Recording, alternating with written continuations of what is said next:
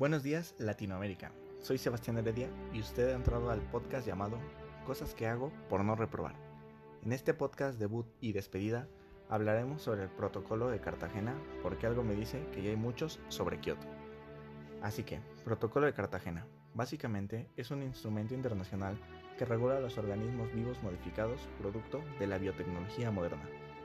Nuestro protocolo se enfoca específicamente en el movimiento transfronterizo de organismos vivos modificados, promoviendo la seguridad de la biotecnología al establecer normas y procedimientos que permiten la transferencia segura, manipulación y uso de los mismos. Pero ¿cuál es su origen? Cartagena es el nombre de una ciudad colombiana en la cual se concluyó el protocolo de bioseguridad en 1999 contando con 40 artículos.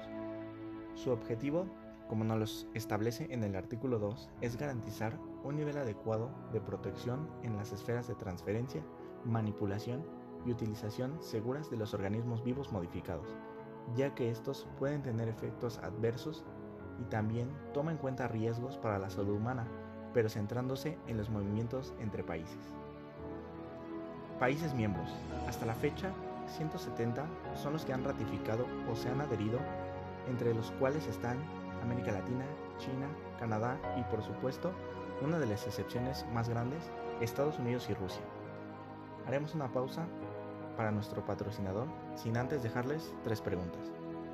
¿Por qué crees que Rusia y Estados Unidos no firmaron? ¿Conocías este protocolo?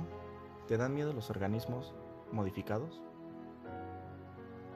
Ahora que regresamos, nos centraremos específicamente en México y las acciones que ha llevado a cabo a pesar de que este protocolo, el cual no es vinculante, por lo tanto no tiene consecuencias el hecho de cumplirlo o no.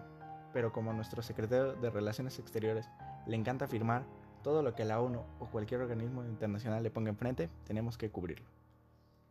En nuestro país específicamente se creó el Comité Intergubernamental para el Protocolo de Cartagena sobre Seguridad de la Biotecnología dependiente de Zagarpa este cuenta con varias etapas para llevar a cabo la correcta aplicación del protocolo, las cuales son infraestructura técnica, científica y de telecomunicaciones, desarrollo de recursos humanos y capacitación y sensibilización pública. Aquí termina el protocolo de Cartagena.